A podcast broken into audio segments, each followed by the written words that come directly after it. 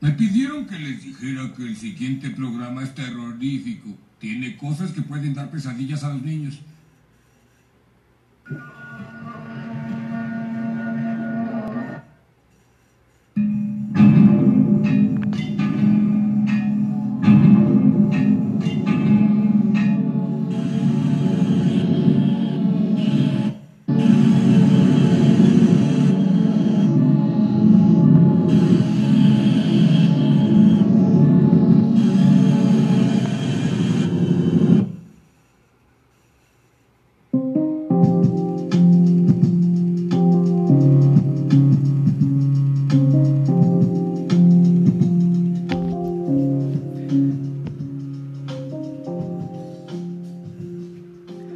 Hola a todos y bienvenidos de vuelta al programa conocido como Largos días y plácidas noches, el lugar donde hablamos de historias de terror, relatos poco conocidos y casos extraños. El programa de hoy desgraciadamente no habrá una historia de terror, sin embargo, habrá un tema un poco más personal de mi parte. Aquí es donde a todos ustedes les quiero hacer una pequeña pregunta. ¿Les gusta el cine? Yo digo que sí, ¿no? Muchos de nosotros amamos las películas. Terror, ciencia ficción, romance, comedia, acción, de todo tipo. El cine es vasto, así como el arte. Y aunque cabe recalcar que es obvio que me encantan las películas de terror, no voy a parar de evitar mencionar que la mayoría de estas no son muy buenas que digamos. Sin embargo, eso no les quita el feeling de diversión bizarra y anglosajona que éstas transmiten alrededor de algunos espectadores, como yo.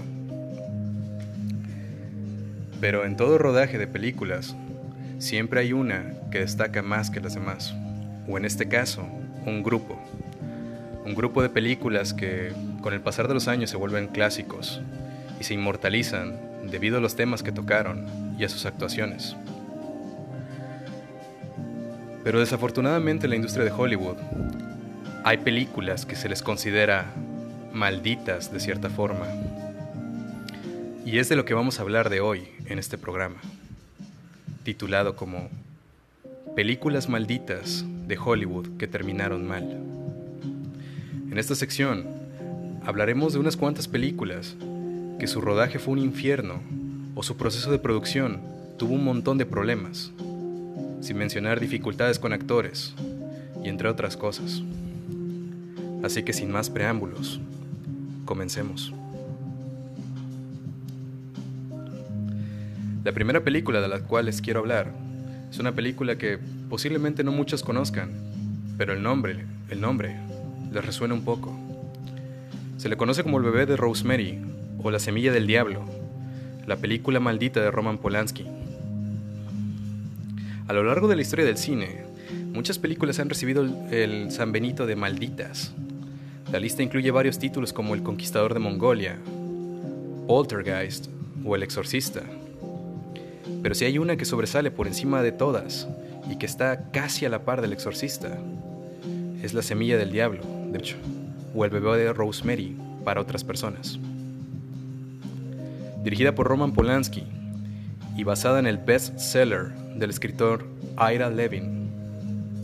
Se trata de una de las mejores películas de terror sobrenatural de todos los tiempos, con un gran éxito de crítica y de taquilla, que sirvió de inspiración posteriormente para otros filmes del género. La novela de Levin nos presentaba a los Woodhouse, una pareja recién casada que se instala en un lujoso apartamento neoyorquino, pese a las advertencias de que se trata de un lugar embrujado. Rosemary se queda embarazada, poco a poco descubre que su nuevo estado es el centro de atención de una conspiración diabólica para dar a luz al anticristo. La historia tenía todos los ingredientes para convertirse en un gran hit cinematográfico. Suspenso, morbo y perversión, que atraería a un público ávido de sensaciones nuevas. El agente del novelista entabló negociaciones con el maestro del suspenso, Alfred Hitchcock, pero al final el trato se cerró con William Castle, productor y director de películas de terror de serie B, como El escalofrío o La mansión de los horrores. Su olfato le decía que debía dirigir él mismo la película, aunque el productor de la Paramount Pictures, Robert Evans, que financiaba el proyecto en ese entonces, lo persuadió para que acabara ejerciendo de productor y entrevistara a cambio al prometedor director radicado en Londres, conocido como Roman Polanski, del cual este era un gran admirador. El cineasta polaco ya había rodado El cuchillo en el agua, la película conocida como Repulsión y El baile de los vampiros. Este proyecto sería su primer largometraje en el país de las oportunidades. Polanski, que quería abrirse camino en Hollywood, no era precisamente un hombre modesto, y durante la conversación con Castle, se limitó a hablar de sí mismo en tercera persona en plan, nadie podría dirigir esta película mejor que yo. El director se había enamorado de la novela, y su intención era escribir él mismo el guion y trasladarlo en imágenes, permaneciendo fiel al texto de Levin. Se trasladó a Santa Mónica y se puso a escribir de inmediato. Trabajó de manera frenética y en tres semanas ya tenía una primera versión. La siguiente misión era encontrar el elenco principal perfecto. Tras barajar nombres de estrellas masculinas famosas de ese entonces, como Steve McQueen, Tony Curtis, Paul Newman o el mítico Jack Nicholson. La mejor opción para el papel de Guy Woodhouse era el galán Robert Redford. Sin embargo, el actor había sido acusado de incumplimiento de contrato con la Paramount y Polanski tuvo que conformarse con John Cassavetes, pionero del cine independiente, que aceptó la propuesta para financiar su siguiente película como director principalmente para el personaje de Rosemary. Se pensó en un principio en Jane Fonda, pero la talentosa hija de Henry ya estaba comprometida con su heroína espacial de Barbarella, otra película de culto. Polanski se, se desencantó por su prometida, la actriz tejana Sharon Tate, y luego por Tuesday Weld, la rubia actriz y modelo estadounidense, que había ganado un Globo de Oro como mejor promesa en 1960. Castle insistió en que viera Mia Farrow, la joven esposa de Frank Sinatra, de 22 años y de aspecto frágil, que había alcanzado la fama con la serie Peyton Place. El cineasta supo de inmediato que tenía su Rosemary. La producción comenzó en agosto, en 1967, con un presupuesto aproximado de 3.2 millones de dólares. La filmación en interior estuvo lugar en los estudios de Paramount, en Hollywood mientras que para los planes exteriores se eligió el edificio Dakota de Manhattan, transformado para la ocasión en el edificio Bramhort.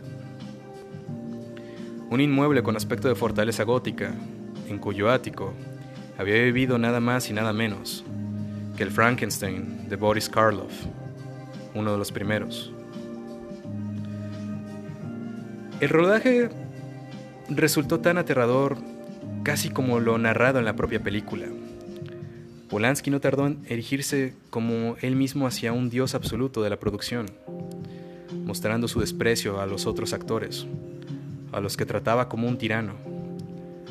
Cada mañana mi asistente les traía plátanos, y a estos les encantaban.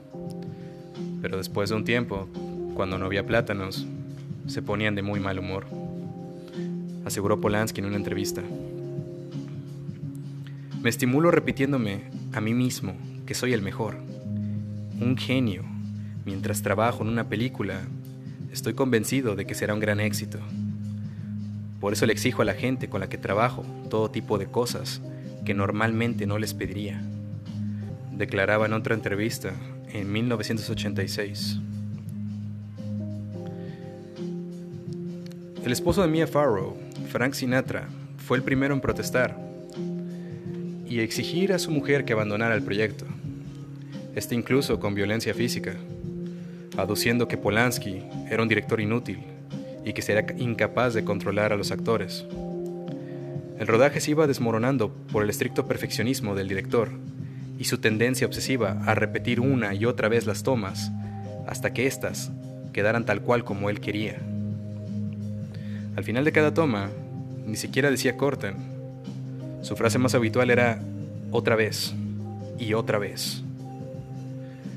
La actriz Farrow incluso dijo que si debía agarrar una copa y ella la levantaba lo más alto que podía, el director le haría repetir esa misma escena cuantas veces sea necesario. Sinatra, cansado de esperar a su esposa para que se uniese con él en la película The Detective, envió a su abogado al plato para entregarle los papeles del divorcio delante de todo el equipo.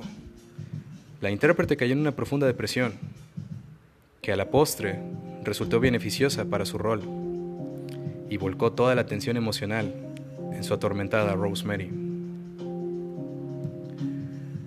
Farrow era vegetariana, ya que ella fue obligada a comer hígado crudo varias veces delante de la cámara.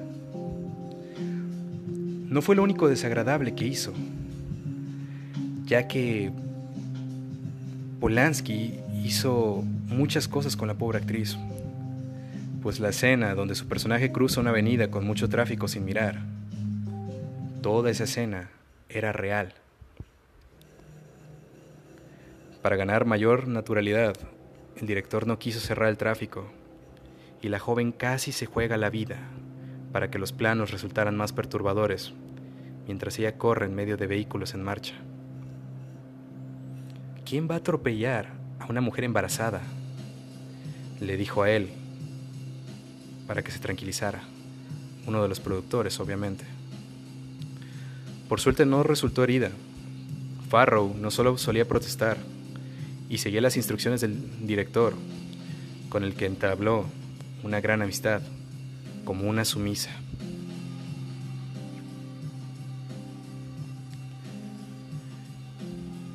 Polanski no tardó mucho tiempo en complicar más las cosas en el rodaje, ya que la tensión fue en aumento conforme Polanski se pasaba del presupuesto y de los días previstos de rodaje. La Paramount Pictures quiso despedirle, pero cuando vieron el metraje grabado hasta entonces, se percataron de que era demasiado bueno para rescindirle el contrato. La Semilla del Diablo se estrenó el 12 de junio de 1968 fue un, auténtico bombazo y no tardó en recibir el calificativo de película de culto. Polanski había dibujado con minimalismo visual un relato que convertía lo cotidiano en lo peor de las pesadillas. Aquí el miedo no venía disfrazado de efectos especiales, y tampoco tenía el rostro de unos zombies. Aquí, el auténtico horror se escondía en la piel de las personas normales y corrientes. Todo ello envuelto en pequeños detalles, satánicos, que asaltaban la pantalla para sumergir al espectador en una atmósfera claustrofóbica, guiada por una repleta historia de misterio y ambigüedad. La actriz principal, Mia Farrow, no optó al Oscar, pese a su magnífica actuación. Quien sí lo logró fue la estupenda Ruth Gordon, como actriz de reparto, por su papel de la agobiante y quisquillosa vecina, conocida como Minnie Castevet. Pero aquí quiero poner un pero, porque es en este momento en el que las cosas se ponen un poco más interesantemente crueles, por así decirlo, o fuertes en este caso.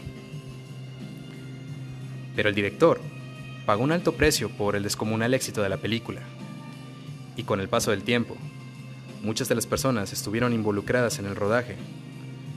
Estas fueron golpeadas por la tragedia. La mujer del director, Sharon Tate, embarazada de ocho meses y medio, murió brutalmente asesinada junto a otras cuatro personas en su residencia de Cielo Drive, la madrugada del 9 de agosto de 1969, a manos de la secta de la familia psicópata del líder conocido como Charles Manson.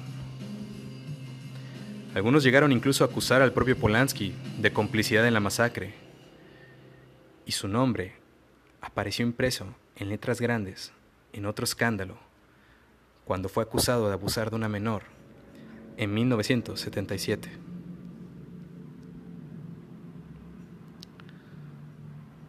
Respecto al edificio Dakota, el lugar donde se usó de escenario para la película, ese mismo fue el escenario de otro asesinato mediático, el del famoso John Lennon. El 8 de diciembre de 1980, el ex Beatle fue asesinado a tiros por Mark David Chapman, un supuesto fan enloquecido del autor de Imagine. El compositor Christoph Komeda, colaborador habitual del cineasta y autor de la banda sonora de La Semilla del Diablo, fue víctima de un trágico accidente. Se cayó en un barranco en Los Ángeles y a consecuencia del incidente sufrió varias heridas en la cabeza que le provocaron la muerte meses después. Él murió a los 37 años. William Castle tuvo un fallo renal al finalizar la producción y murió a los 63 años de un infarto de miocardio. Cassavetes, por su parte, contrajo una extraña hepatitis y falleció a los 59 años en 1989.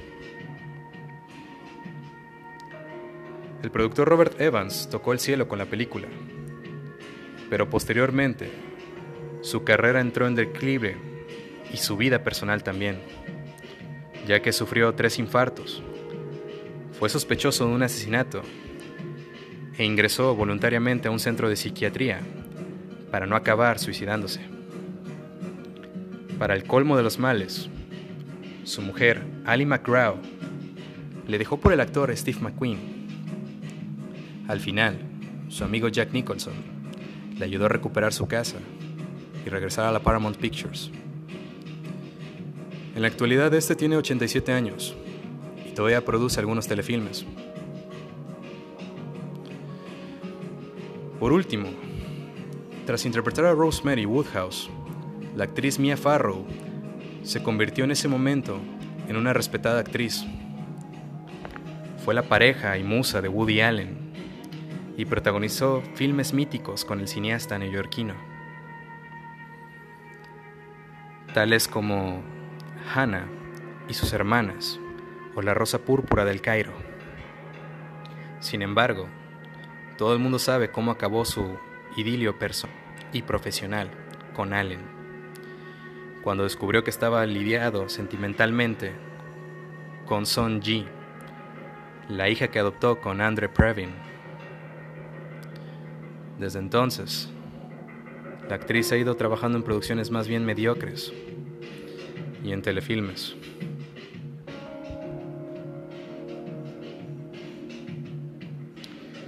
Y hasta aquí llegan las tragedias de esta película. Como habrán escuchado, por muy buena que sea una película, eso no evita que como en todo trabajo, siempre haya accidentes, o sucesos extraños que podamos catalogar como algo fuera de lo común. Aquí es donde yo pregunto, ¿qué es lo que motiva a un director a hacer esta clase de cosas en una película? Usar actores para su propio beneficio, para el bien del arte, tratarlos como muñecos, o peor aún, menos que muñecos. ¿Está, completamente justificado todo este tipo de acciones?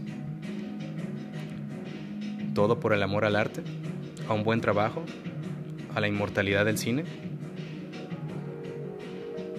¿O piensan que como en todo trabajo siempre hay excesos y estos, por mucho que nos lleven a la gloria, también pueden ser nuestro final?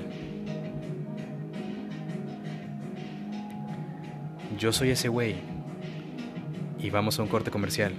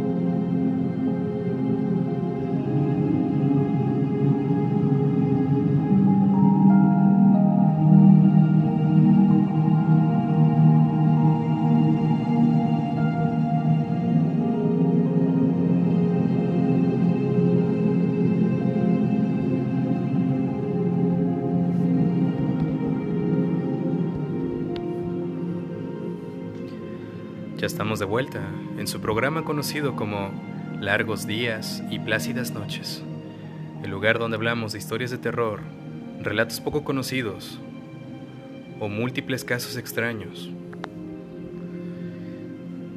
Esta noche, a pesar de que hablamos de tragedias en sets, películas que fueron un infierno grabarse, pero que al final lograron la gloria tanto en crítica como en taquilla, pero que desgraciadamente con el pasar de los años les cayó una horrible maldición a las personas que participaron en esta. Quiero recalcar que aunque muchas películas pueden ser difíciles de grabar, no todas terminan como el bebé de Rosemary. Sin embargo, hay unas que desgraciadamente comparten su similitud. Y la película de la cual les voy a hablar en este momento es una de mis favoritas. Es una película que te recomiendo que veas en Halloween. Tranquilo, no es de terror. De hecho, está basado en un cómic. La película se llama El Cuervo.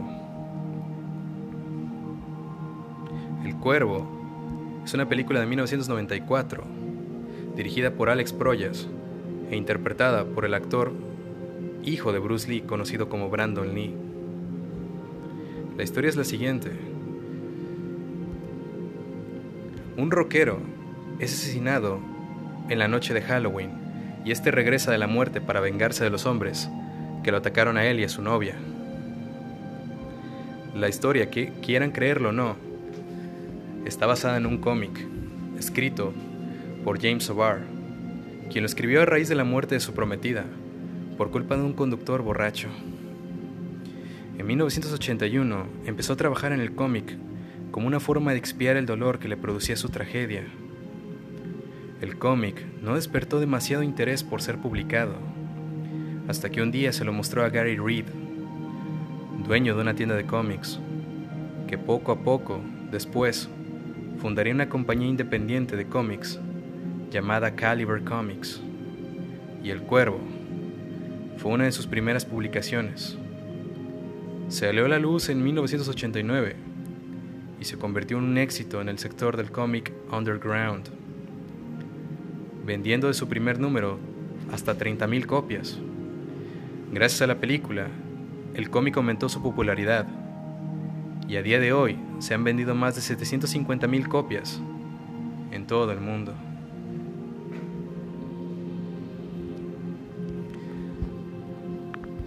A pesar de que la historia está basada en un cómic, habrán podido escuchar, está basada en una tragedia personal del autor. Sin embargo, esa no sería la única tragedia que conllevaría la creación del cómic, su adaptación, de la cual estamos hablando en este momento. Desgraciadamente recordada.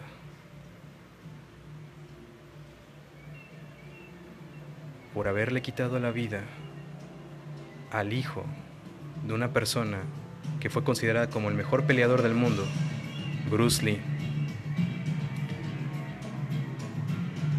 Brandon Lee empezaba a despuntar como actor en 1993, apadrinado por un apellido que le hacía fuerte en el gremio. Alex Proyas, el director del filme, citó a todo su equipo la noche del martes del 30 de marzo, un día normal de trabajo en el estudio de Wilmington, para hacer pequeños avances, casi los últimos que quedaban para terminar de rodar y enviar la película al montaje. Tocaba trabajar en una escena aparentemente sencilla, en la que el protagonista del filme, Brandon Lee, llegaba a casa y encontraba un grupo de delincuentes abusando de su novia. En la ficción, suponía la muerte de un personaje que después regresaría de entre los muertos, pero derivó en una muerte real Después de varias pruebas llegó el momento de rodar. El director Proyas había decidido que uno de los cuatro matones que abusaban de la novia llevase una Magnum del calibre 44, cargado con balas de fogueo, con el que dispara a Brandon Lee una vez este entrase a la puerta. Fue un único disparo, pero fatídico. Todo parecía controlado, pero en ese momento se descontroló por completo. Brandon Lee Yacía en el suelo sin poder moverse. Al principio todos pensaron que se había saltado el guion, ya que estaba previsto que inicialmente cayese hacia adelante, pero se fue hacia atrás a recibir el impacto de la bala. Nadie se movió hasta que oyeron el corte. El director ni siquiera lo notó. Pensó que el propio Brandon Lee solamente estaba improvisando, pero cuando éste se acercó y vio que el charco de sangre que había a su alrededor era real, el impacto de la bala en el abdomen que éste había producido le llevó una grave hemorragia. El actor fue trasladado al hospital, donde fue operado de urgencia durante más de seis horas, hasta que fue declarado muerto poco después de una larga madrugada. La bala que le causó una grave hemorragia interna en el estómago, que impedía que le coagulara la sangre, fue el último incidente de un rodaje que parecía maldito desde que se preparó. Un miembro del equipo se electrocutó preparando los decorados. Uno de los publicistas, inclusive, sufrió un grave accidente de tráfico. Y una tormenta destruyó parte de los decorados del set.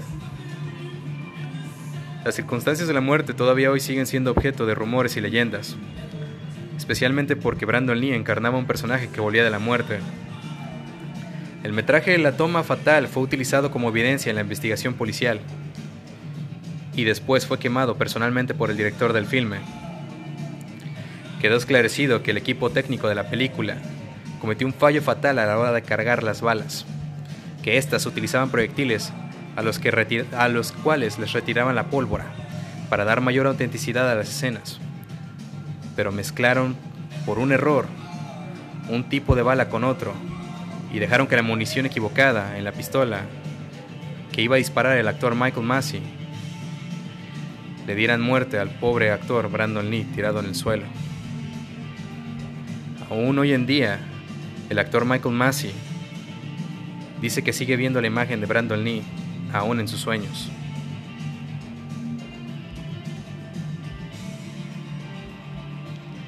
A pesar de todas estas cosas, quiero recalcar que El Cuervo es una película rodeada por la muerte. Desde su origen en forma de cómic, ideado por James O'Barr, por la muerte de su prometida, su rodaje con la muerte de su principal protagonista y la película en que, en que sí desprende un melancólico y sentimiento de muerte.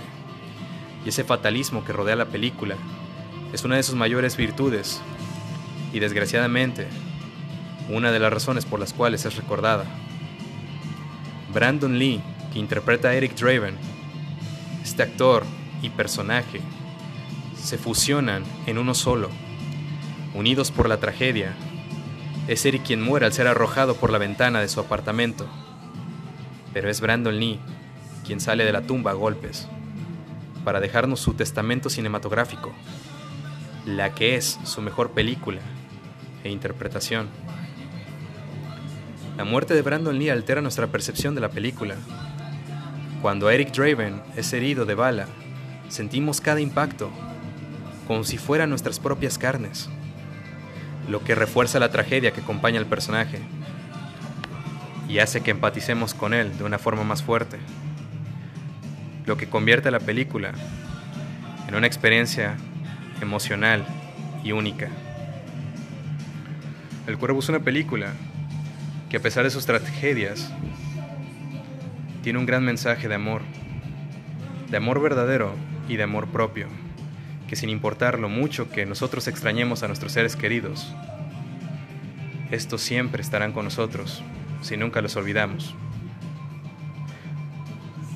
Porque aunque los edificios se quemen y la gente muera, el amor verdadero es para siempre. Yo soy ese güey y espero que les haya gustado el programa de hoy. Nos vemos hasta la próxima. Cuídense, por favor.